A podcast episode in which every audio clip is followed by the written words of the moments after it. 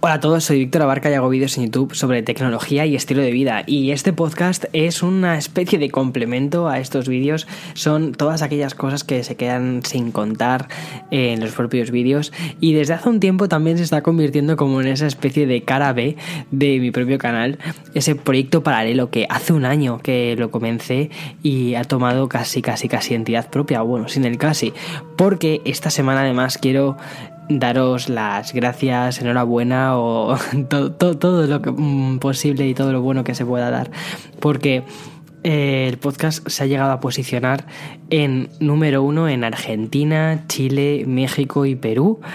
Y ha estado en el número dos en España y no solo en las categorías de éxitos en la parte de tecnología, que eso, bueno, al ser más de nicho, eh, em, es una cosa más habitual que estemos ahí, sino que hemos estado en la parte de éxitos en la categoría general, es decir, donde están todos los podcasts grandes, grandes, grandes, tipo, pues eso, cadenas muchísimo más mediáticas como BBC o incluso eh, programas de tele, lo cual es, es una pasada.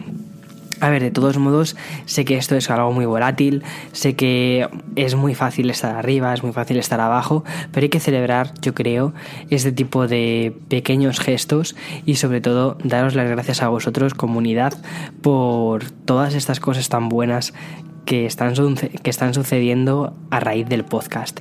Y una de las mejores cosas que están sucediendo a raíz del podcast es conocer a gente fantástica que tiene ideas muy buenas y, e historias, sobre todo historias increíbles que contar. Y de hecho hoy se pasará Gominuke más tarde por el podcast para contaros un tema que yo creo que es muy interesante, que es sobre el burnout o la sensación esta de, estar hasta las narices, ¿no? De todo, sobre todo relacionado con el tema de la creación de contenidos. He hecho ya la entrevista anteriormente a este podcast, luego os la pondré, y creo que es una de las entrevistas mejores porque no es una entrevista, o sea, de las entrevistas que más me han gustado. Primero porque Gomenuke me ha parecido increíble, ya me lo parecía en vídeos y poder haber podido charlar hoy con ella ha sido, ha sido estupendo. Y bien, pero antes de todo esto, quiero contaros un poco qué ha sucedido conmigo durante estos días, porque sabéis que he estado, eh, me he retrasado un poco con el tema del podcast. En lugar de lanzarlo el domingo al final, lo estoy publicando un miércoles. Hoy es miércoles, sí, o un martes.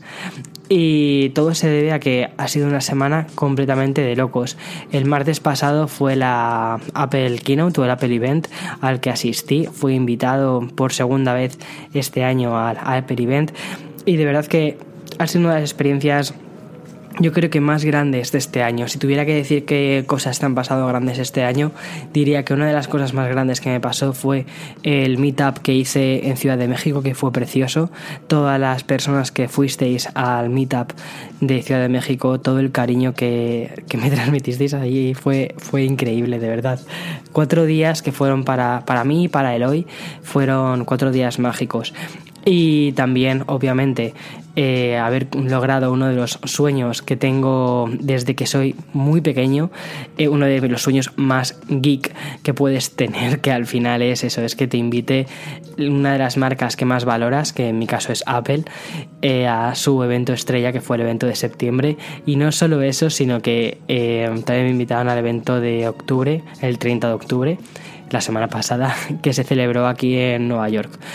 Ha sido increíble. Bien, ha sido, como os digo, ha sido un evento increíble, pero también ha sido un evento de muchísimo, muchísimo trabajo, porque ya no solo es eh, el asistir al evento o el cubrir durante los primeros días las noticias, todas las cosas nuevas que se muestran, sino luego eh, a posteriori, pues eh, lo que es el revisado de los productos, esos días son una completa locura de probar cosas, de conocer a gente súper interesante que hace cosas increíbles en el mundo de la tecnología y que bueno, eso sí que se tiene que quedar fuera completamente de micro, pero es de verdad, es, es, es increíble todo eso, es un ambiente muy muy muy bueno, pero ya os lo podéis imaginar.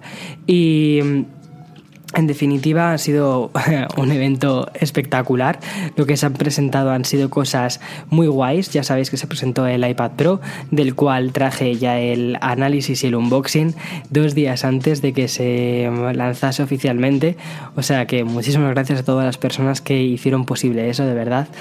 Y también eh, os hablé del. Ya os hablé del MacBook Air, que pude probarlo allí eh, más en profundidad. Y también del Mac Mini. Que el Mac Mini no lo he podido probar tanto en profundidad, pero algo me huele de que al final me lo voy a terminar comprando. O sea que voy a tener tiempo de sobra para ponerlo a prueba. Y bueno, eh, os quiero hablar un poco de estos tres dispositivos nuevos que han anunciado. Bueno, y otra cosa, o sea, perdonad que haga este pequeño inciso o esta pequeña nota al margen, pero la presentación eh, oh Dios mío, ya no sé lo que fue una de las presentaciones más chulas que he vivido, porque no sé si habéis visto alguna vez una Apple Event, eh, seguro que si estáis escuchando este podcast sois muy fans de, o es muy probable que seáis muy fans de, de Apple e incluso os hayáis animado a ver alguna Apple Event. Pero es que este Apple Event tenía muchísima energía, una energía mm, constante. No paraban de suceder cosas increíbles. Y mm, después terminó con Lana del Rey.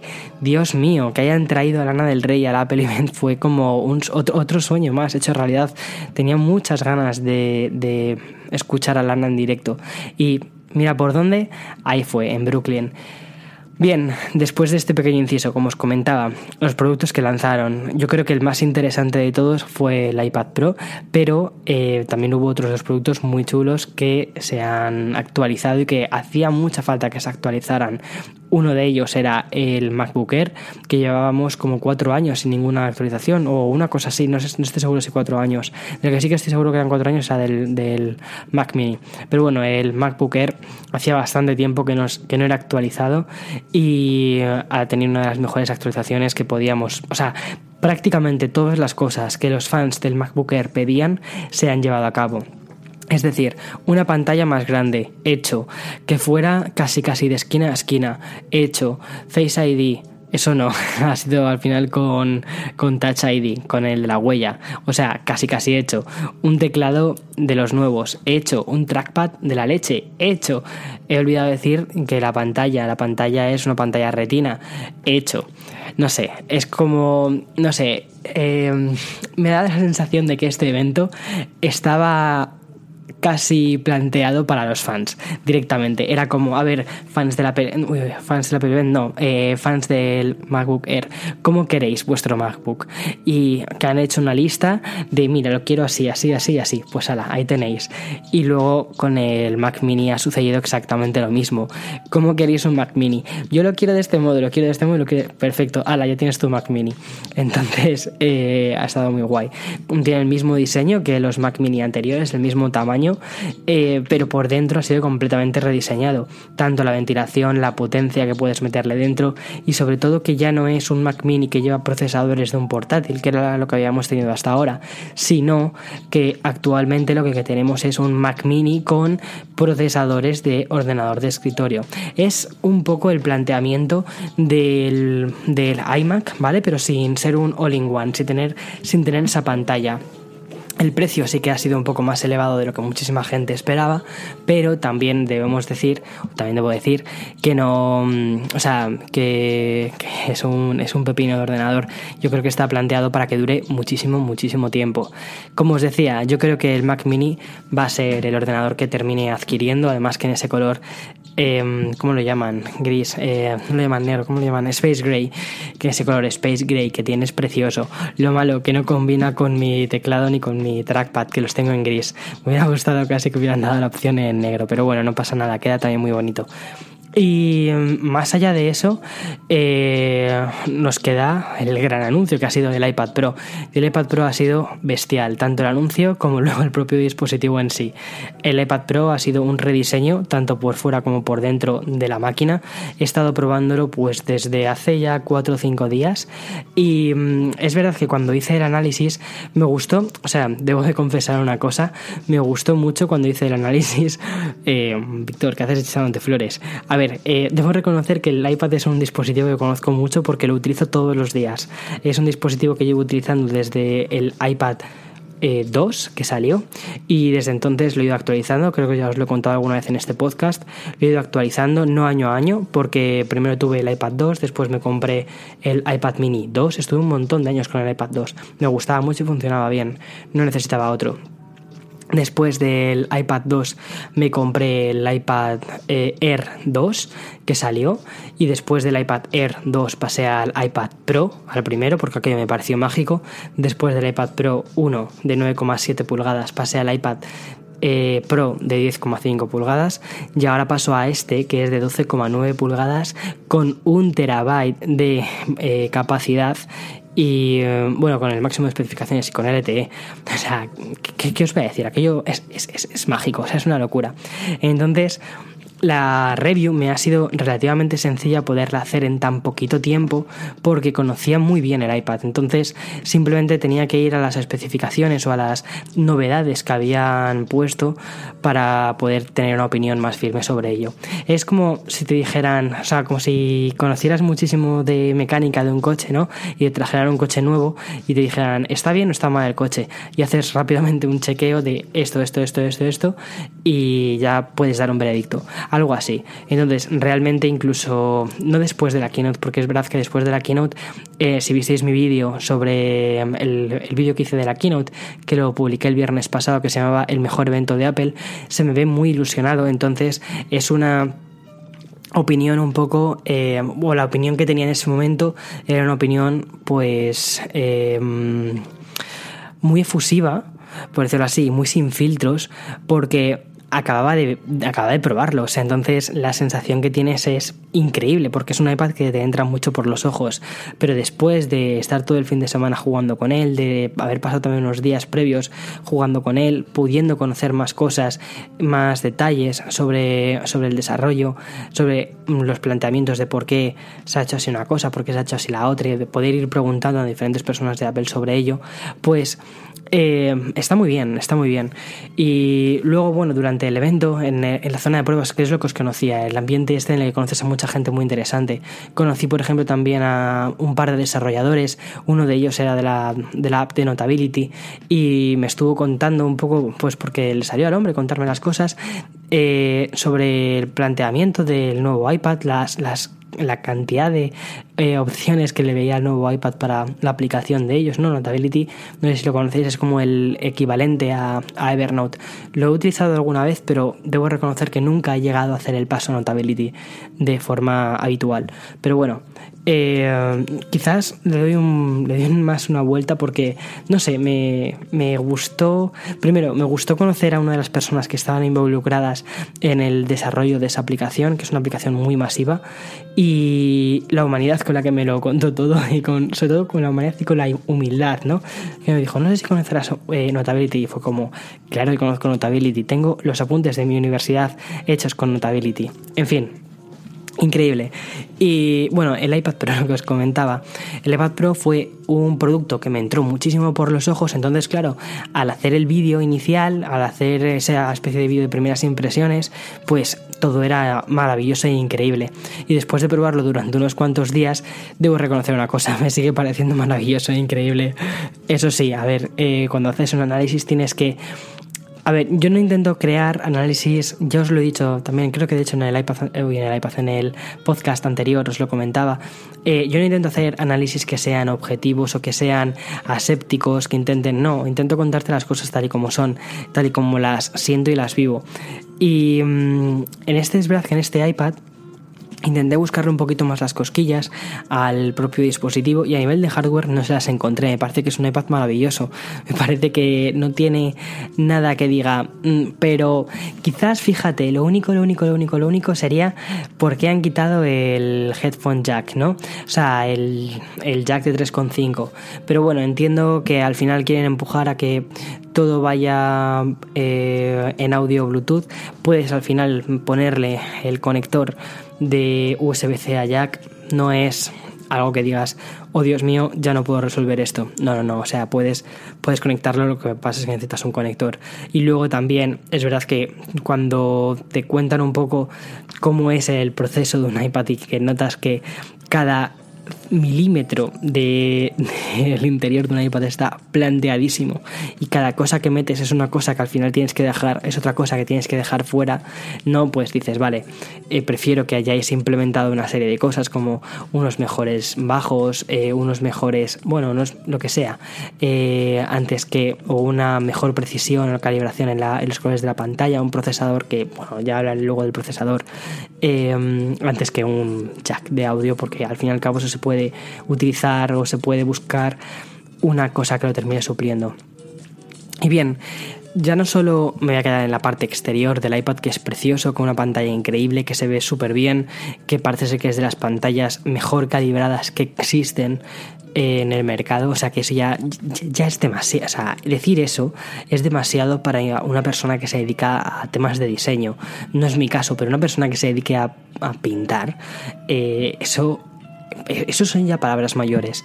Bueno, y luego está el procesador. El procesador es un A12X Bionic. Es una especie de microevolución del A12 que llevan los iPhones de este año. Y bien, si el A12 ya es un procesador que es la leche, que, que es una pasada, este, el que han metido en el iPad, es bestial. Porque los benchmarks, los, los benchmarks son como pequeños análisis que se hacen que testean diferentes cosas. Por ejemplo, el renderizado de no sé qué. Son como, es una batería de procesos de primero hacemos esto, primero hacemos lo otro, primero comprimir una imagen, leer no sé qué. Y al final va, dando como una nota, va dando un resultado numérico. Bien, pues el resultado numérico que ha dado este iPad es muy similar, en algunas cosas superior y en otras cosas inferior, al que te puede ofrecer un i7 de los MacBook Pro de 13 pulgadas de este año. Repito, un i7 MacBook Pro 13 pulgadas de este año. Vale, eso en un iPad, en un dispositivo súper fino que no tiene ventilación. Entonces es una verdadera locura. Pero fíjate, tiene tanta, tanta, tanta, tanta potencia que creo que no vamos a llegar a utilizar tanta potencia.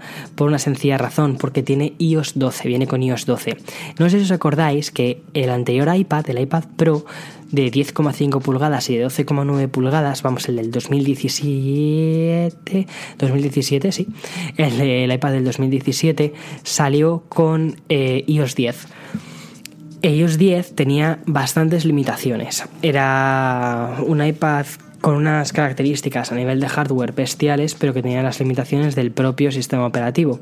Pero no pasaba nada porque sabíamos que al año siguiente se iba a actualizar ese iPad o sea, perdón, eh, sabemos que en unos pocos meses iba a salir una actualización de iOS, que iba a ser iOS 11, y que iba a reventar el iPad, o sea, que iba a ser la leche, porque sobre todo iba a estar muy enfocada eh, a, hacer que el iPad fuera lo que actualmente es, que tuvieras un dock, que tuvieras un sistema de ventanas más o menos real, eh, que tuvieras también el tema de, la, de los archivos, o sea, habría muchas posibilidades a iOS, pero claro, ahora mismo este iPad que ya no mira tanto al mundo de las tabletas como sí que miraban los anteriores, sino al mundo de los ordenadores y que pretende competir con un ordenador directamente y que además en la propia presentación dijeron que este, este nueva, esta nueva tableta, este nuevo iPad es más potente que el 93% de los ordenadores que se han vendido durante el año pasado, pues claro, al final dices, vale, necesitamos cosas de ordenador. ¿Y qué cosas de ordenador necesitamos? Sobre todo, eh, a nivel de hardware ya está, ya lo tenemos. ¿Qué es lo que necesitamos? Software.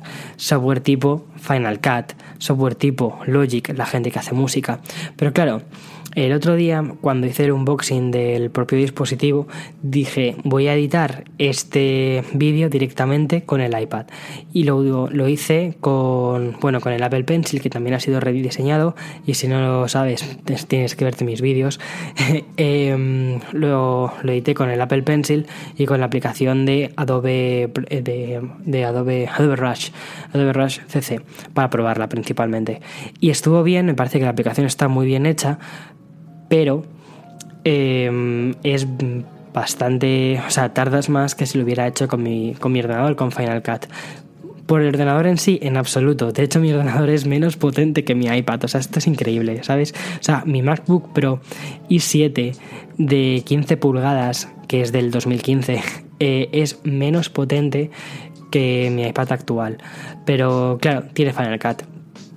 Y ya no solo Final Cut, sino que tienes la precisión de un ratón. Porque cuando estás editando con ratón no es lo mismo que editar, por ejemplo, con Apple Pencil. Y es algo tan sencillo como ya no el clic o el clic derecho o el clic izquierdo, o una pulsación larga o una pulsación corta, nada de eso, sino eh, yo edito con Final Cut y además con un ratón de terceros, que es un Logitech MX Master, que me lo recomendó un amigo hace un tiempo y me cambió, me ha cambiado la forma en la que edito.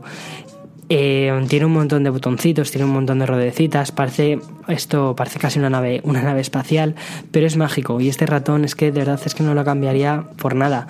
Entonces, ¿qué sería ideal? Poder conectar este ratón a tu iPad con tu Final Cut en tu iPad también y poder editar. Eso sí que lo veo, un adelanto increíble. Poder conectar un periférico como un ratón, ya no te digo para navegar por ellos, porque ellos no tienen ningún sentido de ser navegado con, con un ratón. No, no, no, no, no pega nada iOS con un ratón. Pero para ciertas aplicaciones sí que necesitas un ratón. Y Final Cut es una de ellas. Entonces, claro, eso me da mucha pena. Y al mismo tiempo, en mi corazoncito, sigo pensando que eso no va a suceder. Que no va a suceder el hecho de ver un Final Cut con un ratón en un iPad Pro. Porque directamente es que el concepto iPad y el concepto ratón no tienen sentido, porque el iPad, la forma en la que tú tienes de interactuar con él es a través del dedo y a través del Apple Pencil. Y el ratón no, porque el ratón es lo contrario a una pantalla táctil. Entonces, simplemente por la concepción con la que se ha hecho este dispositivo no, va no creo que tenga compatibilidad con un ratón jamás.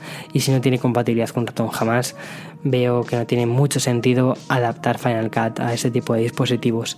Entonces, al final veo que eso es lo que va a hacer que siga atado todavía al mundo del, ordenador. Eh, al menos en las tareas profesionales como es la edición. Pero si no fuera por edición, si fuera únicamente para gestionar mi día a día, para em, actualizar Excels o incluso dibujar o, o sea, cualquier otra tarea, fuera de broma, o sea, yo, yo que no programo, ¿vale? Eh, cualquier otra tarea ajena a las que hago que no sea editar, perfectamente puedo con un iPad. Ahora mismo estoy grabando el podcast con, el MacBook, pero el siguiente podcast, porque no me he dado cuenta, lo he hecho por costumbre realmente, pero el siguiente podcast prometo que lo voy a grabar con, con el iPad y creo que va a ser estupendo. Es que estoy convencido de que al final me voy a terminar quedando con la experiencia iPad, porque de verdad yo lo prefiero y fíjate que tengo un ordenador portátil que es bastante potente, pero no sé, me gusta gusta más la sensación de iPad, la sensación más de ese cuaderno digital en el que puedo hacer todas las cosas que me dé la gana.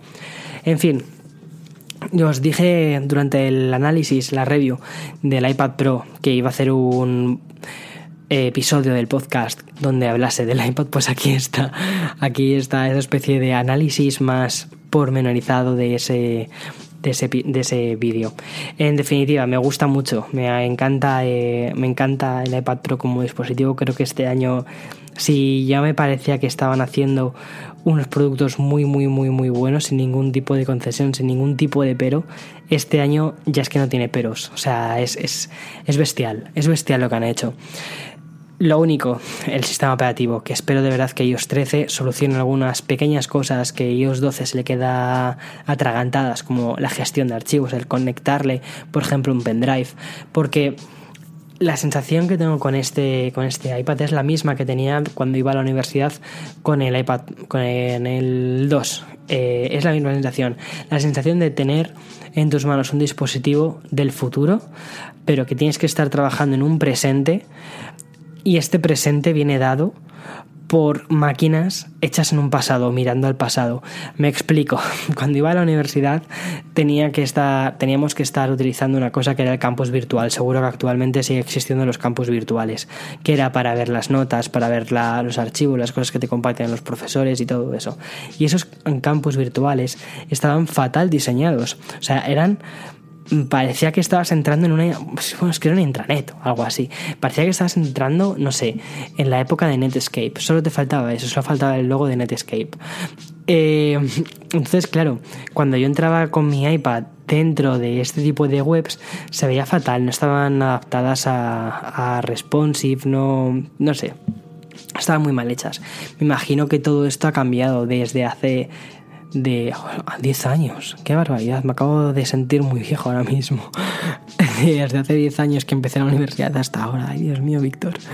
Eh, bueno, lo que os quería decir, que la sensación que tenía en ese momento era la sensación de estar que que yo estaba trabajando con un aparato bastante del futuro, pero que ni siquiera el presente en el que estaba trabajando con ello se adaptaba porque estaba este presente estaba configurado por máquinas del pasado, por programas, licencias, súper antiguas y de hecho al final lo veías, veías pues yo que sé que mm, tú mirabas a tu alrededor y lo que veías eran netbooks. De hecho, me dado de contar una cosa, que eso es un detalle súper, súper, súper curioso. Yo creo que cualquier compañero de la universidad, yo creo que se debe acordar de esto. Eh, cuando empecé la universidad no había los, los, los famosos netbooks, los netbooks estos que son ordenadores pequeñitos que únicamente sirven para conectarse a internet y ya está. Que eso hubo un boom hace 10 años de estos aparatitos. Bueno, pues yo fui el primer chaval de clase que tenía un netbook en la universidad. Era así de friki, ¿vale? O sea, si es que no hay más, es que no hay más historia utilizaba, me acuerdo que en ese momento utilizaba OpenOffice para los, apuntes de clase y tomaba los apuntes de clase directamente en el ordenador con OpenOffice. Y después, al año siguiente, me compré un iPad y me llevaba mi iPad con mi eh, teclado y ya está. Y conectaba el teclado que era un Magic Keyboard, lo conectaba por Bluetooth y utilizaba Pages. Y después cuando llegaba a casa, directamente ese archivo de Pages lo iba configurando en el Pages de mi, de mi iMac. Vamos, o sea, increíble, o sea, increíble eso.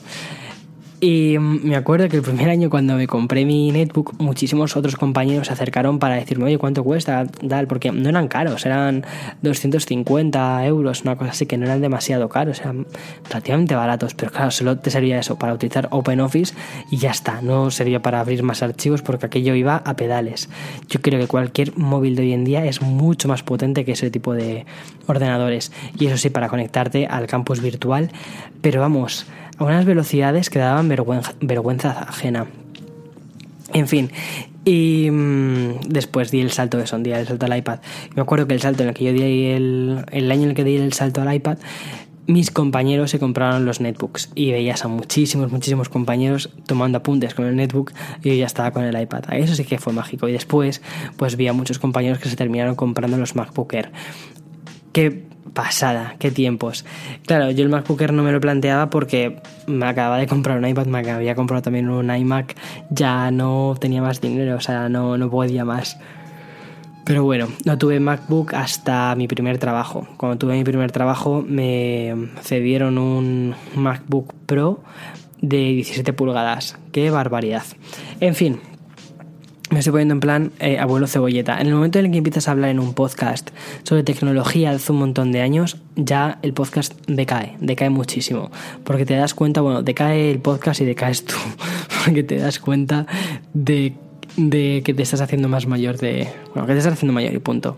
En fin, y lo que os quería decir es que esta semana ha sido una semana realmente de locura, de crear muchísimo contenido y cuando creas mucho, mucho, mucho contenido, después tienes una sensación de decir, oh Dios mío, de quema, no tanto de quemazón, pero sí de, uff, no puedo más, ¿no? Y después de subir dos vídeos el lunes por la mañana, a las 6 de la mañana, el unboxing y por la tarde, a las 3 de la tarde, el análisis del, del dispositivo, pues estaba agotado y ayer estuve prácticamente como si me hubieran dado una paliza. Súper agotado. También es verdad, respondiendo un montón de emails que tenía completamente aparcados. Y hoy he retomado otra vez el podcast y he podido charlar por fin con Gominuke y he tenido una de las conversaciones más interesantes que yo creo que pueden tener dos, dos creadores de contenido, que ha sido sobre el tema de sentirte quemado y no es nada difícil sentirte quemado cuando estás creando contenido. Y fíjate que ahora os voy a poner la, entrevista, eh, pero yo creo que de lo que hemos hablado ella y yo es extrapolable a casi cualquier persona. Es decir, cualquier persona que es su propio jefe en muchas cosas, eh, es perfectamente extrapolable lo que vamos a hablar con Minuque y yo, porque al fin se, llama, se o sea, hablamos mucho de lo que es también el aprender a desconectar del trabajo y también a saber que lo que estás creando lo estás creando por los motivos correctos, ¿no? En nuestro caso es hacer vídeos en YouTube y también hablamos bastante sobre lo que es la gestión de, los comentarios, eh, entender a nuestra comunidad, que a veces la comunidad puede ser bastante, bastante perversa. Eh, yo creo que vosotros, la gente que me escucháis en los podcasts, soléis ser el núcleo más, más duro de mi contenido, en el sentido de que sois el núcleo más fuerte, que más me apoyáis en, en las cosas que hago. Entonces, no tengo problemas en ese sentido. Pero sí que es verdad que a veces cuando subes un vídeo a YouTube, pues entran otras personas que pues no son habituales de la comunidad todavía no entienden muy bien cómo el lenguaje que tenemos en, en, nuestra comunidad. Y mm, te dejan un comentario bastante doloroso, bastante nocivo y al final es que los terminas leyendo como creador, o sea, no, no tenemos millones de suscriptores como para no poder leer los comentarios, no, tenemos muchos, pero no son, o sea, leemos los comentarios.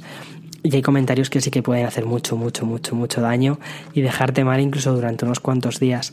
Entonces, justo de eso hablamos, ella y yo. Además que Gominuke ha sido una persona que conocí hace, luego también esto os lo cuento, conocí hace un par de años en unas charlas que dieron tanto ella como Omai en Fundación Telefónica. Omai ya de hecho lo escuchasteis hace un par de semanas también que lo traje al podcast y fue súper bien. También estuvimos charlando sobre un tema muy interesante que es sobre la relación entre las marcas y los creadores de contenido. Si no lo habéis escuchado, escuchadlo después de este podcast, o sea, después de este episodio. Eh, porque creo que también nos puede interesar mucho. Bueno, lo que os comentaba, eh, conocí a estas dos personas en, el espacio Fundación Telefónica hace eso, hace como cosa de dos años. Y fueron dos personas que a mí me han marcado mucho en lo que es la parte de creación de contenidos y, y sobre todo el hecho de pensar que ellos han, han logrado en lo que es la creación de contenidos han logrado una forma de vida. Y en ese momento de mi vida, cuando tenía un trabajo que no me terminaba de gustar, que estaba planteándome un montón de cosas, encontrarme con dos personas súper creativas que hablan de una cosa que me interesa, me hizo abrir los ojos en muchos sentidos y en gran medida debo, les debo ahora mismo mucho de lo que estoy cosechando ahora de porque o sea ellos me dieron muchas fuerzas al inicio y ellos no lo saben no lo sabían hasta ahora que se lo dije. Eh, pues les debo en gran medida eso el hecho de que me haya planteado crear contenidos y hacerlo o buscar o intentar lo que fuera mi medio de vida que desde hace un tiempo por fin lo he conseguido y, y eso es muy muy muy muy muy guay. Es muy guay eso es una de las grandes cosas de este año de este 2018 y bien sin más, os dejo la entrevista con Gomi.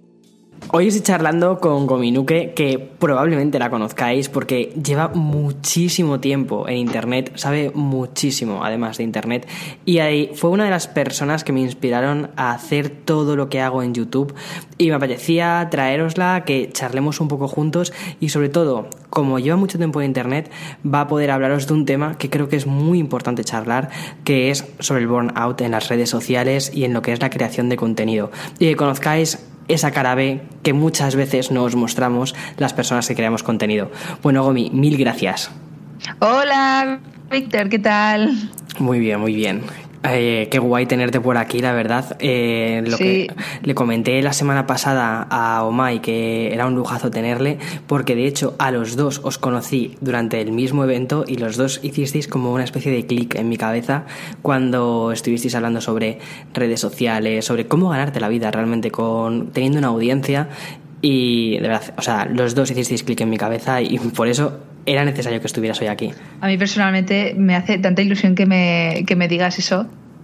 Yo soy muy partidaria de que, la, que cualquier persona que tenga algo que contar puede encontrar las personas que te quieran escuchar en redes sociales.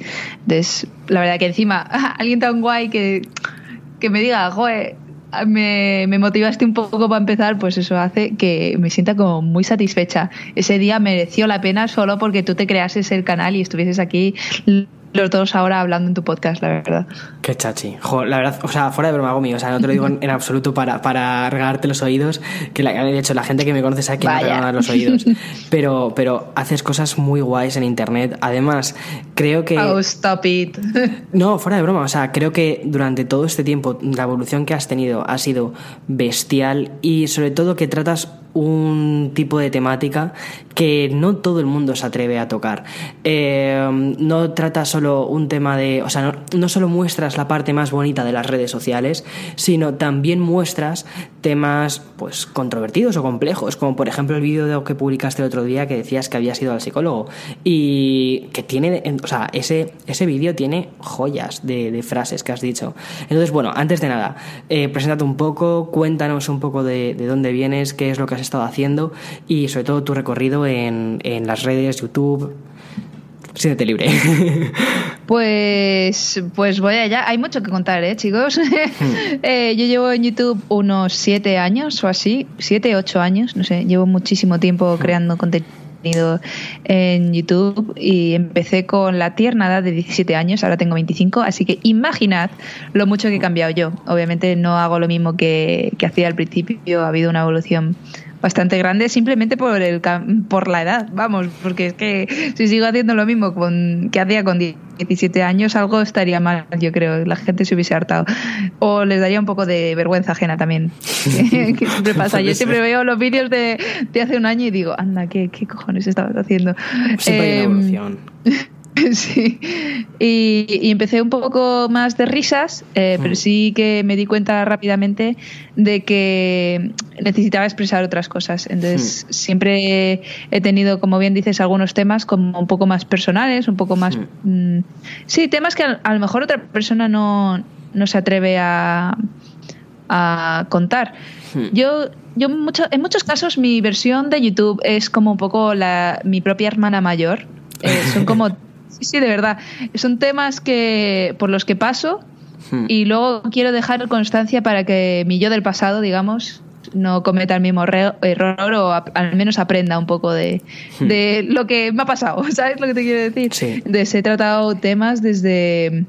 eh, creo que el, el más icónico de mi, de mi canal, de hecho, era un vídeo hablando de que me costaba mucho aceptar mi cuerpo y de los problemas que estaba teniendo Ostras, sí. a la hora de aceptar mi cuerpo, que se llama Sí, yo soy así, que es brutal. Es, es un vídeo que yo, yo no iba a subir porque me daba, me daba realmente como apuro porque era una inseguridad real que yo tenía, ¿sabes? Pero era es que una tiene cosa ya tiene un año y pico, creo, ¿no? O- más. Es Sí. Cuando tenía el pelo largo y vivía en Valencia, o sea, Cierto. tiene al menos cuatro años. Sí, Una cosa ostras, es- vale. vale, vale. Pues yo creo que lo vi el año pasado y lo tengo, lo tengo como mi memoria mm, reciente, o sea, lejana pero reciente, no, tan- no tanto de cuatro años. Pues Pero ese sí. vídeo fue brutal porque la gente, claro, se sintió muy identificada porque era algo que la gente no estaba diciendo. Ahora sí que hay un poco más de movimiento body positive y tal, Hmm. pero sí que es verdad que hace cuatro años así, lo único que veía es eso. Como siempre, cuerpos perfectos, Hmm. eh, todo el mundo genial. Claro, yo misma, pues solo me hacía fotos en las que yo salgo bien, Sí. obviamente. Claro, al final también. mal, totalmente. Al no final, como creador, también retroalimentas toda la máquina. Totalmente. Hmm. Sí, sí. y, y claro, yo veo que me, le dan like a una en la que salgo mejor, pues la siguiente pues también a- Exacto. la voy a subir así, ¿no? Eh, y ahí llega un, un- un- fue uno de los breaking points que dije, hostia, es que quiero dar este mensaje. Es Hmm. que ya yo me estoy dando cuenta de esto. Yo me estoy dando cuenta de que se supone que, que no tengo el cuerpo bien cuando yo en el fondo, o sea, ¿qué hago? Yo con, soy saludable, entonces, ¿qué, Hmm. qué da, no?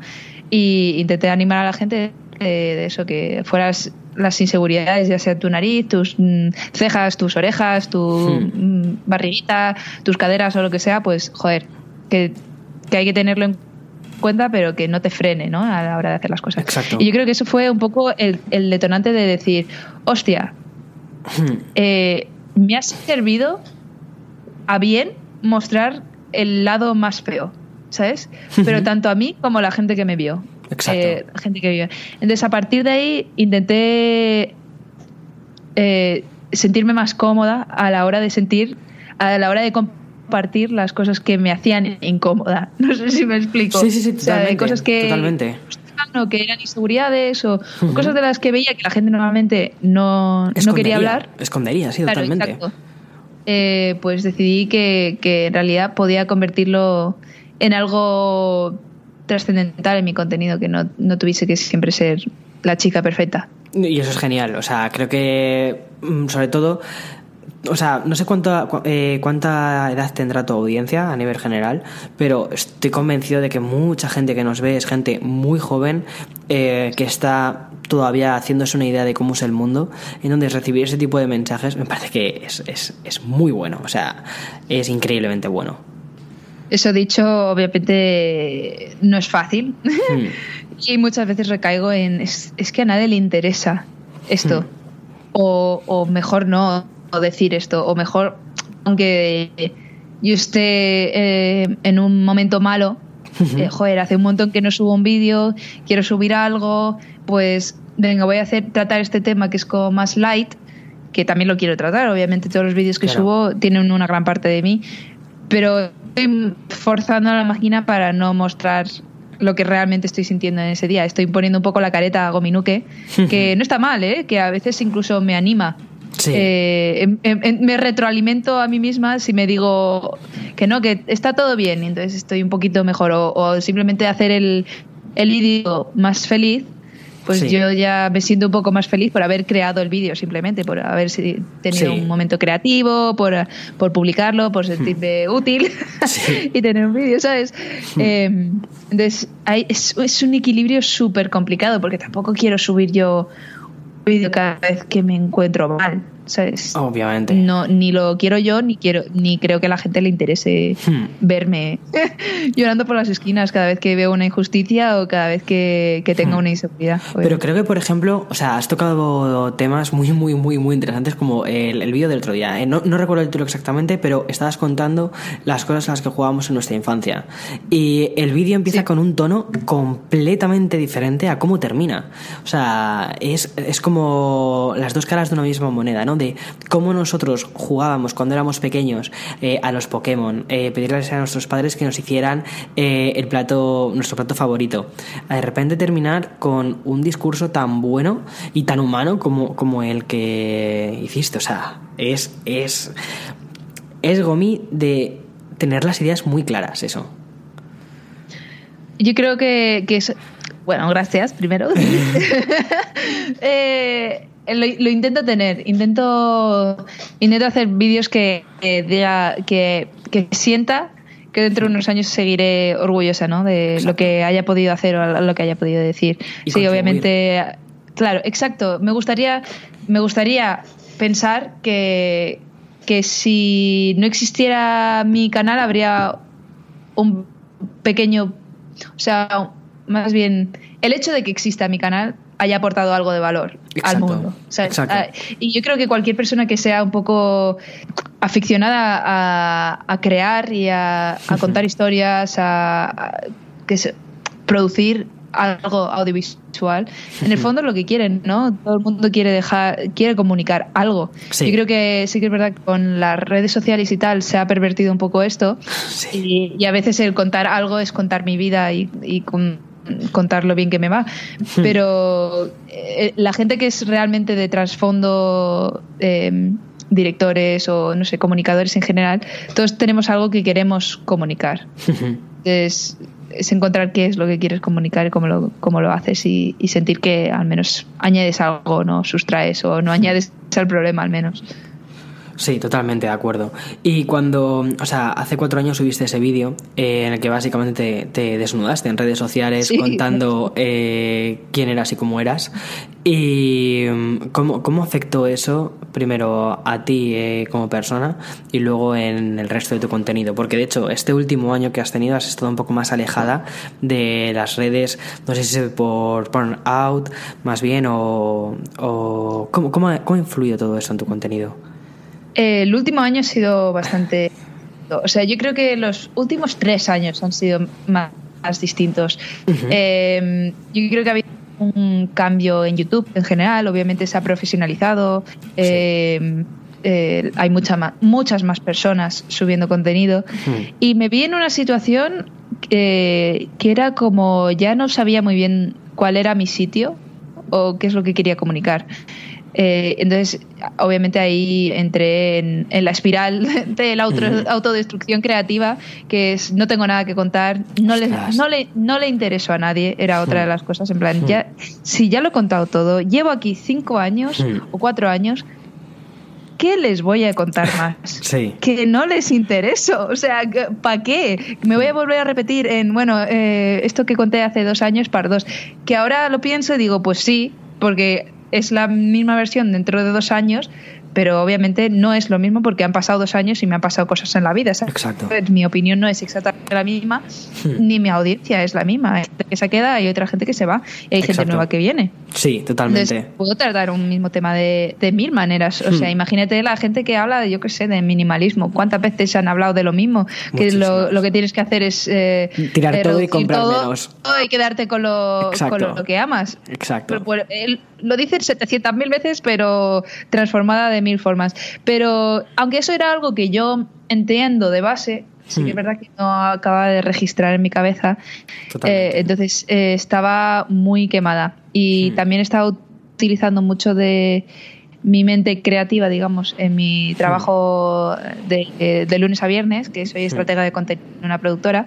Eh, entonces, para mi canal ya no me quedaba mucho, sentía que ya no ya no, te, ya no interesaba, ya no sabía qué tono hacer las cosas, qué está de moda en YouTube, no pega conmigo, pega, veo que a todo el mundo le va súper bien, a mí no era la mejor época eh, a nivel personal, hmm. yo estaba pasando por, por muchas cosas ajenas a YouTube, ajenas hmm. ajenas, o sea, a veces eran cosas de, de mensajes, de o, o de ver cómo está el mundo online. O sea, yo ya dejo de leer, no es que deje de leer Twitter, pero le pego, o sea, le presto mucha menos atención porque cada vez que entro, me entra angustia del mundo y quiero mm, quemarlo entero. Totalmente. Sí, sí, sí, sí, te entiendo, te entiendo.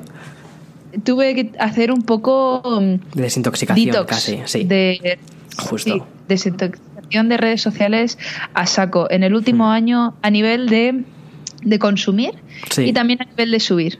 Porque llegaba un momento muy feo que yo no. Obviamente la gente que no se dedica a esto no, no lo acaba de entender y decirlo en voz hmm. alta es, es raro, pero había cosas que ya no sabía si las grababa para mostrarlas o las grababa para guardarlas. No sé si me explico. Había cosas que no que yo misma ya no sabía dónde estaba la línea. De estoy grabando que he quedado con esta persona porque. Ah, vale. Porque me apetece mi amigo, porque realmente son mis amigos, o lo estoy grabando porque sé que, la, que sé que hay gente que la conoce o no. Que la audiencia no porque yo quiera ganar no, no porque yo quiera ganar nada de ellos, sino hmm. por contentar sí, totalmente. Sí, sí, sí, eh, totalmente, eh, totalmente. Especialmente muchos de mis amigos son también de las redes sociales y tal. Hmm. Y llega un punto que yo, o sea, yo quedo con mis amigos todas las semanas. Y a veces me llegan mensajes en plan, oye, ¿por qué ya no te llevas con fulanito o menganito? Y es como, claro que me llevo, si les he visto hace unas horas. Claro. Exacto, ya no, ya no lo muestro, ya no lo muestro en redes sociales. Y eso para mí ha sido una cosa que, ha sido muy sanante, la verdad. Sí, sea, es muy guay eso. Porque empiezo a sentir que recupero más control de mi vida hmm. y así cuando quiero compartir algo, hmm. realmente es porque yo y no porque sienta que debo. No sé si me explico. Sí, totalmente. Ese ha sido el pequeño chip que ha hecho que, que empiece a tener ganas otra vez de, compartir, de hablar, de comunicar y realmente decir, joder, es que tengo cosas que mostrar, tengo cosas que contar y, y rayándome la cabeza ni me hago bien a mí ni hago bien a nada. Ni al contenido ni a tu parte más de creatividad. No, totalmente de acuerdo. O sea, yo creo que muchas veces nosotros mismos, nosotros mismos como creadores nos ponemos un montón de trabas. O sea, sin ir más lejos, la semana pasada yo estaba, o sea, a finales de semana estaba fatal. De hecho, me acuerdo que Eloy eh, se ríe mucho de estas cosas porque, o sea, siempre dice que soy muy bipolar. Porque, bueno, eh, en general en las redes sociales siempre es algo como muy feliz. Eh, intento siempre mostrar, es verdad, intento siempre mostrar la parte más positiva de mí, ¿no? Pero hay muchos días en los que efectivamente, como cualquier otra persona, te despiertas mal y tienes un mal día y tienes una mala racha creativa o estás un poco más que no sabes cómo abordar el siguiente vídeo. Y me sentía, además, le, le conté una cosa que cuando exterioricé esa palabra, no sé, yo mismo como que mm, se me pusieron los pelos como escarpias, que dije, me siento un fraude, en cierta medida, me siento como una especie de impostor. total. Eh, contando, contando mi vida eh, y posiblemente a nadie le interese, o consiguiendo unas cifras que quizás realmente son completamente inmerecidas porque eh, al final es, es, como contarle a un patio de un colegio tus cosas o tus sentimientos o, o incluso más tipo fraude de no mostrar la cara completa de la moneda, ¿no? Eh, decir, no todos los días son buenos días. Hay días que no son tan buenos. Y hay muchos momentos en los que, oye, está bien no estar bien. O sea, está bien tomarte un día para ti mismo. Exacto.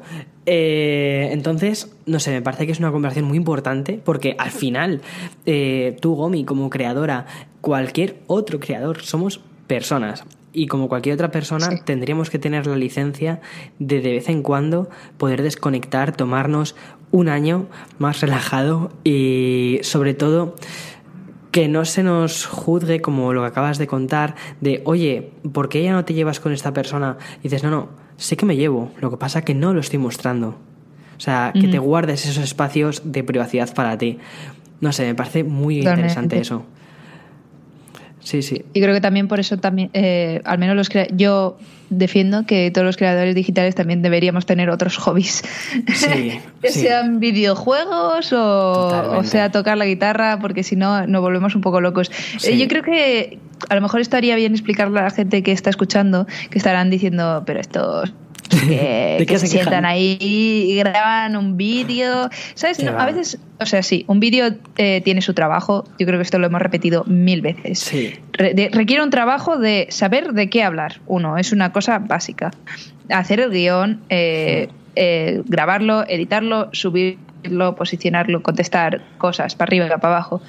Está toda esa parte, pero hay una cosa que la gente se olvida mucho.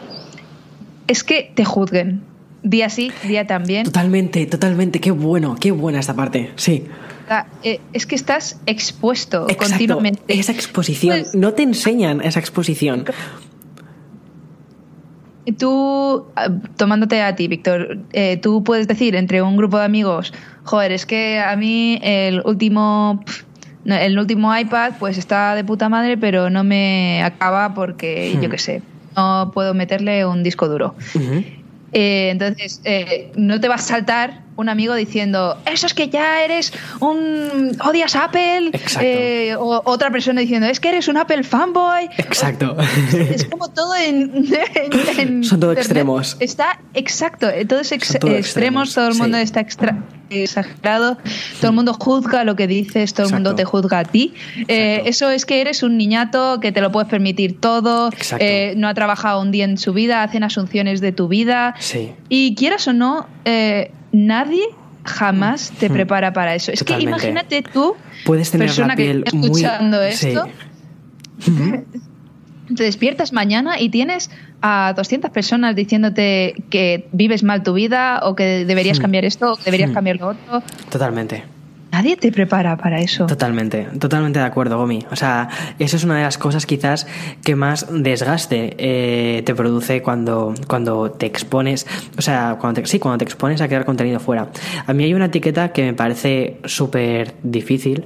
Por ejemplo, en Instagram recientemente eh, tuve que poner una etiqueta de eh, justo debajo de tu nombre, ¿no? si haces, yo qué sé, si es atleta o lo que sea. y me tocó poner entre todas las categorías que había, encontré una que era personaje público público, que es la que tengo puesta. Y me pareció, me pareció muy gracioso lo de personaje público, porque realmente sí, eres público como personaje, pero al utilizar tu nombre real no eres un personaje, eres una persona. Eh, con sentimientos, con emociones y sobre todo vulnerable. O sea, que eso es muy importante. Eh, vulnerable a los comentarios. Tú puedes tener una piel muy, eh, muy gruesa, pero al final cuando, como tú dices, cuando te levantas un día y 200 personas te critican por una cosa, ya no solo por una cosa que has dicho, sino incluso por una cosa que eres eh, o por quien eres, eh, al final termina Sí. eh, llegando a lo que es el hueso de verdad y duele. No sé, es, es, un, es un tema muy interesante eso. Sí, y hay veces que, mm, sobre todo yo que, que soy youtuber y, y que me encantan las redes sociales y que me encanta hacer fotos y me encanta estar en Instagram, yo no me dedico a esto, yo tengo mi trabajo. Entonces hay muchas veces que digo, ¿para qué? ¿Para qué hacer las cosas si luego, especialmente si la estoy haciendo, eh, mi- el mayor problema es cuando estoy haciéndolo pensando en la audiencia. La subo, Sí. no gusta y pienso, ¿para qué?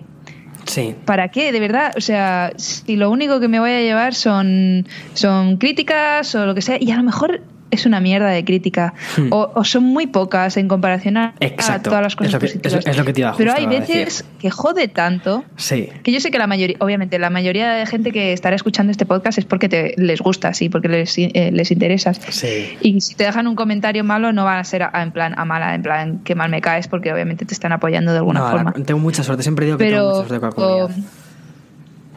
Pero aún así es algo que te puede llegar a afectar y está bien decir, me Sí. puede llegar a afectar. Exacto. Exacto. Yo, creo, que, también, perdona, cuando, cuando empiezas a crear contenido que realmente, pase lo que pase, a ti te gusta, Ujú. ahí es cuando al menos se hace muchísimo más llevadero. Exacto. Que dices, no ha funcionado. Bueno, pues al menos Da yo igual. me lo he pasado súper bien Exacto. haciendo el vídeo. He hecho esta Totalmente. actividad que me ha gustado un montón, he dicho esto que me apetecía decir o he compartido eso que me apetecía compartir. Yo creo que ese es el objetivo. Mira, hace, hace muy poquito, Gomi, justo con el tema de las críticas negativas eh, y todo esto, bueno, hice, hice un vídeo eh, hace como cosa de un mes que era un unboxing de productos chinos y fue muy mal eh, acogido y quizás yo mismo me confundí con la forma en la que tuve de mostrar ese vídeo. O sea, es muy probable. Sí, sí, lo vi. Eh, Ah, sí, ah, qué bueno. y la verdad es que ese vídeo tuvo muchísimas críticas. Bueno, Ah, estuve, cuenta. estuve dos días muy eh, sin subir contenido, sin, o sea, con, o sea, sin, me afectó muchísimo a nivel personal la, todas las críticas que recibí por ese vídeo. Pero luego tomé perspectiva y dije, espera, espera, espera, Víctor, que todas las cosas que te han pasado gracias a YouTube son muchísimo más positivas que esto. ¿Esto qué es? Esto es un átomo dentro de, yo qué sé, de una cosa mucho más grande. Eh, pero es verdad que a veces todas estas críticas como que pesan más que todos los comentarios positivos que puedes recibir y te generan mucho más esa sensación de burnout eh, de la que estábamos hablando. Sí, sí. A mí, a mí también me ha pasado de, de tener alguna cosa que, con un poco más de crítica de lo normal y decir, Mm. ale, ya la he cagado. Vaya Sí. mierda, ¿en qué momento se me ocurre esto? Decir, soy un fraude. Sí. Sí, no valgo para esto, lo tendría que retirarme, tendría que dejar mi canal de YouTube ahora mismo, en este momento. Sí, sí, sí, totalmente, totalmente. Pero bueno, pero luego también creo que eh, todos esos mensajes positivos que recibimos, al final deberían de pesar mucho más para lo que es la creación de contenidos y el seguir allá al pie del cañón. Sí, sí, total. Además, que Es que- tú llevas muchos años al pie del cañón, Gomi. Sí, de hecho a veces digo, ¿cómo, ¿cómo me sigue viendo la gente? Pero no tienen ya en plan familia o... o sea, Pues, es muy fuerte. Yo creo que la, la gente de ese momento, desde, o sea, la gente que te ve desde ese momento, lo que les ha gustado es tu evolución y la gente que te vemos desde hace menos, porque yo te conocí hace como eh, cosa de dos años y desde entonces he ido siguiendo un poco la trayectoria de tu canal, eh, te terminamos viendo porque creo que muestras un lado muy, muy, muy humano de lo que es ser cuidado con esta palabra influencer, pero muestras un lado muy humano de lo que Tenemos que crear una palabra nueva. Habría de crearla, habría de crear una palabra nueva y que, y que ningún otro la, la utilizara, o sea, sobre todo que ningún marquetero la utilizara para, para vender nada. Eh, prescriptor o no sé, es que no, no sé, personaje público como Instagram. Pero, Me parece eso, me, me- parece muy bueno lo que estás, tu labor en las redes sociales, tu labor en lo que es la creación de contenido, porque ya no solo es que hagas eh, contenido súper creativo, que cuentes historias de una forma muy diferente, sino que además las historias que cuentas intentan tener casi siempre un calado, eh, ya sea social para un, un tema más grande, como por ejemplo eh, la educación de los, de los niños, o incluso que a nosotros, como creadores, se nos perciba como personas. Mm. O pues me alegro sí. De verdad, yo, yo lo intento. Pues por eso, porque es algo con lo que continuamente me peleo, Hmm. básicamente. O sea, es que es tan, tan difícil decidir dónde está el límite Exacto. de, de quién soy de Gominuque, quién soy de Georgia, Sí. que es que yo ya no lo sé. Yo tengo ahí un mezclote y- y depende del día. Hmm, Totalmente. Pero es muy, muy, muy complicado tener que decidir quién eres. Totalmente. ¿Qué es lo que quieres mostrar? No... Totalmente. Pero bueno, Gomi, te vamos a ver mucho más este año, ¿no? Más, que, más, más activa que el año pasado. Sí, Eso. sí, sí, totalmente. Tengo una cantidad de vídeos. Estoy otra vez en full swing. eh, Eso. Pero por eso, porque son vídeos que me apetecen hacer. Exacto. Sí que es verdad que no me he puesto, no me he puesto fechas ni nada, pero yo quiero acabar cogiendo rutina simplemente porque soy un poco pe- perezosa. Eh, no por la audiencia, sino por intentar encontrar un ritmo para mí, ¿sabes? De esto. ¿sabes? Ah, no sé si a ti te pasa también que que eh, bueno es que tú subes un poquito más a menudo que yo yo llevo tanto Cada cuatro días, o sea, cada cuatro de tres a cuatro vídeos a la semana. De tres a Una cuatro locura. Yo no, yo no sé cómo lo haces. No tengo ni idea cómo Mucho lo haces. café, mucho Pero café. como, como llevo tanto tiempo sin subir, Sí. eh, entro en un bucle en plan, el siguiente vídeo tiene que ser perfecto. Tienes que romper ese bucle. Tienes que romper Tiene ese bucle. ser- Gomi. Claro, O sea, hasta que no, hasta que un día estallo y subo cualquier mierda, Es- digo, cojones, pues haberte puesto un, un, un es- yo qué sé, unos cuantos días para hacértelo y lo sacas sí o sí. Entonces, por eso me quiero poner un día, en plan, para decir, esté el vídeo como esté, lo publicas. Si no, haberte las apañado, porque si no, si no, no Eh, lo voy a, no lo voy a subir exacto. nunca, porque mi cabeza siempre va a estar mejor de lo que, de lo que yo sé hacerlo. Y si nunca hago vídeos, pues no voy a mejorar, también te Es que al final, al final yo mm, pienso que esto es como un músculo, ¿vale? Tienes que irlo ejercitando constantemente y te tienes que dar un plazo de, de producción de un vídeo y decir, mira, en tres días, en dos días, este vídeo tiene que estar listo y no puede, no, no, no se te puede atragantar y sobre todo también, eh, bueno, quizás dos tres días es, es un poco excesivo. eh, es bueno, yo es, es, es la dinámica de trabajo que tengo, al menos que es cada, cada dos días o cada tres días tengo que tener un vídeo hecho. Eh, y sobre todo también lo hago porque cuando he tenido periodos en los que he tardado más en subir un vídeo, me ha costado más ponerme delante de la cámara y hablar a la cámara. Porque la notas como un ente extraño, cuando realmente no lo es. Bueno, bueno sí, sí lo es, es un cristal, pero no, no tendrías que verlo como un ente extraño, es, es tu trabajo, eh, es tu, tu forma de expresión. Entonces, no sé, yo creo que lo mejor es, como dices, coger una rutina, coger una dinámica y, e ir a por ello. Ah, Ese es el plan. Y luego tú- Es el plan, sobre todo para salir del burnout este. Exacto. Porque si no. Exacto, pero ¿sabes lo que yo bueno. creo que también te va a dar eh, una dinámica muy nueva? Tu nuevo podcast. Que, oye, aprovecha, aprovecha este podcast para, para anunciar el tuyo. Pues sí, bueno, en, en el fondo, este sigue siendo mi primer podcast. O sea, yo he grabado eh, el- la introducción a mi futuro podcast, que es La Dieta Creativa, Chan Chan, aquí en exclusiva, ¡Uh! efectos especiales, eh, donde en realidad va a ser una temática similar a, a este, este podcast en concreto. Y quiero ver un poco eh, cuál es el ingrediente secreto de la gente a la hora de crear. Eh, de eso Va va la, la dieta creativa, de, de, eh, examinar nuevas tendencias y de cosas así. Va a ser buenísimo. Joder, ahora lo he dicho, ahora tiene que pasar. Me acabas de poner en Exacto, un sitio eh, bastante especialito. Se llama poder de Yo me he grabado, pero ni siquiera está subido, ni siquiera está subido. Pues o sea, mí- lo podéis encontrar Súbelo. buscando la dieta creativa, supongo. Súbelo porque la gente que queremos tu contenido eh, queremos ese podcast. Y sobre todo, yo creo que, aunque digas peros, aunque digas es, aunque haya eh, momentos en los que te quedes en blanco, da igual, lo que importa al final es el trasfondo que queda que, que, hay y sobre todo tu visión y es que tu visión es muy muy muy interesante y además qué mejor para hablar de temas de creatividad que tú o sea Ah. Tienes que subirlo o sea ese podcast tiene que tiene que suceder o sea ahora mismo Tiene de- que existir. Usted- tiene que existir lo dices, Víctor, tiene, va a ocurrir. Va a ocurrir. va a ocurrir Que no, no me puedo negar ya. Claro ya sí. está perfecto bueno Gomi muchísimas muchísimas gracias por esta conversación la verdad es que ha sido fuera de broma o sea no no eh, quitando todo todo el rollo los modismos y todas estas todas estas cosas no no ha sido un lujo de verdad tenerte eh, y Igualmente. mola, mola. De hecho, me ha dado muchas ganas de, pe- de realmente arrancar el mío. O sea, ha sido súper divertido. O sea, tengo muchas ganas de seguir haciendo Pues esto. esto es un podcast, o sea, al final, esto, esto es una tipo entrevista de podcast, no, no hay más, no hay más secreto.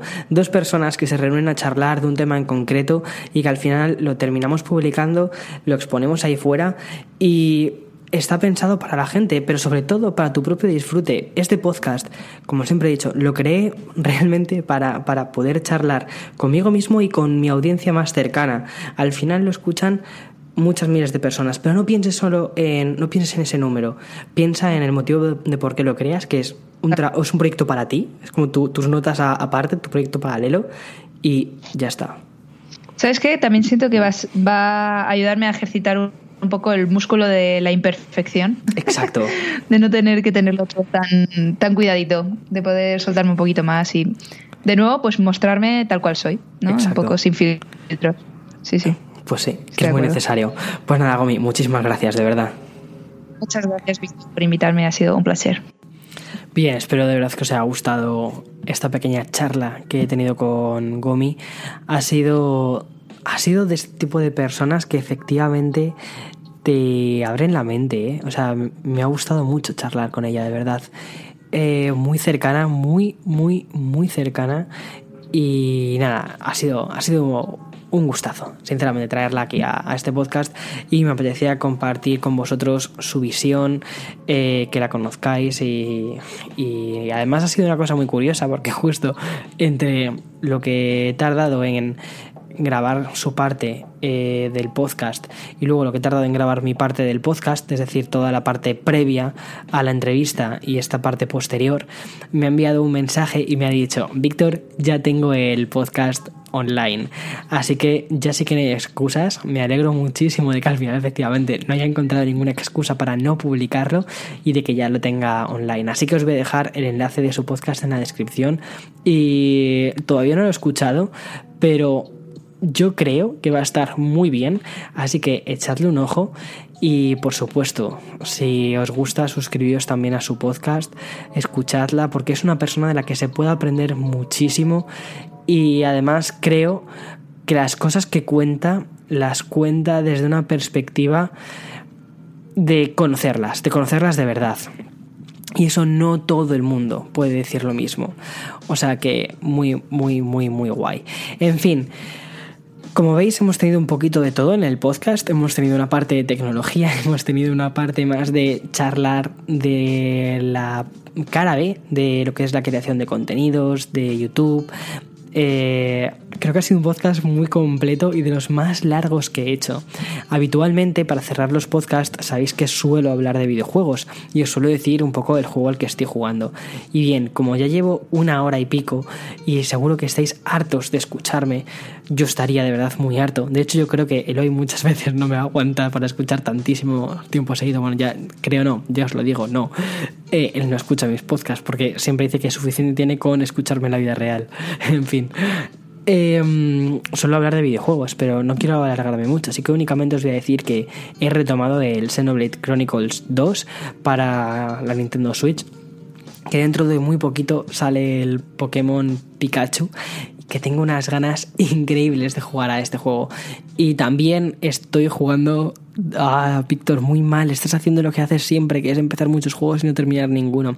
Bueno, también estoy jugando al Tomb Raider, a Shadow of the Tomb Raider, que es la última entrega del juego. Y lo estoy jugando en PC, en el Nook, que se ve súper, súper, súper bien. Cada día estoy más enamorado de jugar en PC. Fijaos lo que os digo, ¿eh? O sea, yo que era súper anti-PC, de no quiero meter un PC en casa, solo juego con consolas, que total, tengo todas las consolas, la Xbox One S, la PlayStation 4, 3DS, eh, Switch, Wii U, eh, Vita, todo. Y, mm, y era muy anti anti-PC. Y fue descubrir este Nook y fue, o sea, lo pequeñito que es. Y de verdad, esto no es ni sponsorizado ni nada, eh, os lo prometo. Eh, pero me, ha gustado mucho, sobre todo que es que estoy descubriendo Steam, que eso es una especie de mm, biblioteca sin fondo para jugar y es increíble. Los precios de Steam, pues sí, te ahorras bastante dinero. Aunque yo creo, mi, realmente mi opinión es que no te ahorras dinero, que al contrario gastas mucho más en videojuegos, porque al final terminas comprando muchos más juegos de los que puedes realmente jugar y al final te gastas más dinero. Lo cual es absurdo, pero en fin, son esas licencias que absurdas que me permito en la vida. Bueno, espero que os haya gustado el podcast. Nos vemos este domingo. Espero tener podcast para este domingo. Voy a ver a quién puedo invitar al podcast porque me apetece que sea también otra persona especial. Me gustaría también que fuera algún creador. Tengo muchos en mente, tengo muchísimas entrevistas en mente, pero es muy difícil al final coincidir, es muy difícil hacer que estas cosas terminen funcionando porque, bueno, pues porque la verdad es que todos están súper liados, la verdad. Así que nada, mil gracias a vosotros por escucharlo, mil gracias por esto, por esta hora y diez minutos que hemos estado juntos. Nos vemos en siguientes o nos escuchamos en siguientes podcasts. Y por supuesto, mil gracias de verdad por todo el apoyo que me dais, por lograr estos números uno en éxitos de top chachis en vuestros países, en mi país, en todos los sitios porque es, una pasada.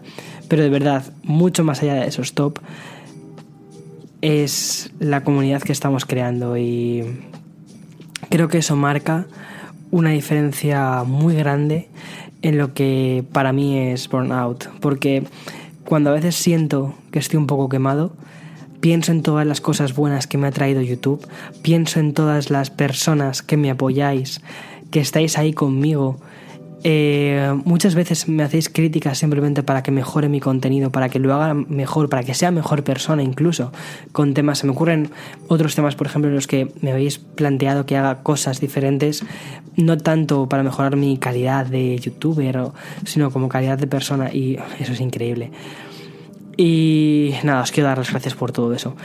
Pero antes de que se me olvide, os quiero proponer una cosa. Y bien, esta sección de entrevistas em, que muestra una cara B de lo que es YouTube, que traigo a otras personas, a otros creadores de contenido y que los entrevisto en este formato, lo he decidido llamar Real Talk, ¿vale? O sea, desde la parte interna lo he llamado siempre como Real Talk, como una charla de verdad. Y quería proponerte una cosa. Si tienes o si eres tú, si, si eres em, músico o si conoces a alguien que haga música, me encantará escuchar alguna propuesta de jingle para introducir esto. Eh, mándamelo a mi correo electrónico hola arroba victorabarca.es y quizás podamos colaborar de algún modo y pueda incluir tu sintonía de cabecera, no sé cómo sí, algo así. Pero sería muy guay poder contar con la ayuda de otro creador para esa especie de introducción al Real Talk. Sería muy guay. Y ahora sí, chao, chao, chao, chao.